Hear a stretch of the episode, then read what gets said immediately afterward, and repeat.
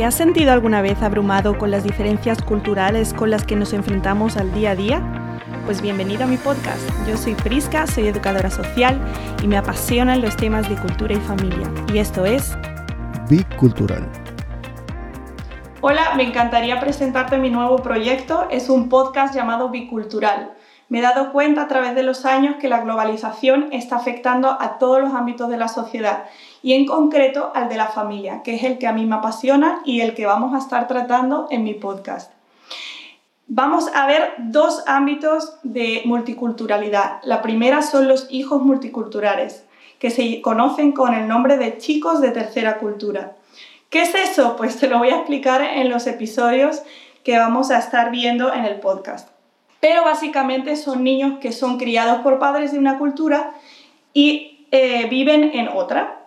Y luego también el ámbito de las parejas, las parejas multiculturales, dos personas de diferentes culturas que deciden unir sus vidas y como toda pareja encuentran dificultades, pero estas parejas tienen unas características en concreto. Entonces, si te interesan estos temas, si ves que es algo relevante para tu vida, pues te animo a que te unas a esta comunidad bicultural. Abajo te voy a poner los links para que puedas seguirnos. Yo también soy bicultural. Yo nací en España, pero mis padres son de Estados Unidos. Ahora estoy casada con un mexicano y estamos criando a dos niños multiculturales. Así que a través de mi experiencia personal y también de mis estudios de educación social y toda la investigación que he hecho sobre el tema bicultural, sobre el tema de relaciones, sobre el tema de personalidades, me ha hecho crear este podcast para ti, para darte herramientas prácticas que puedas usar en el día a día en tus relaciones, sea tanto en tu familia como la gente que está a tu alrededor. Así que, sin más dilación, te doy la despedida y espero que nos sigas.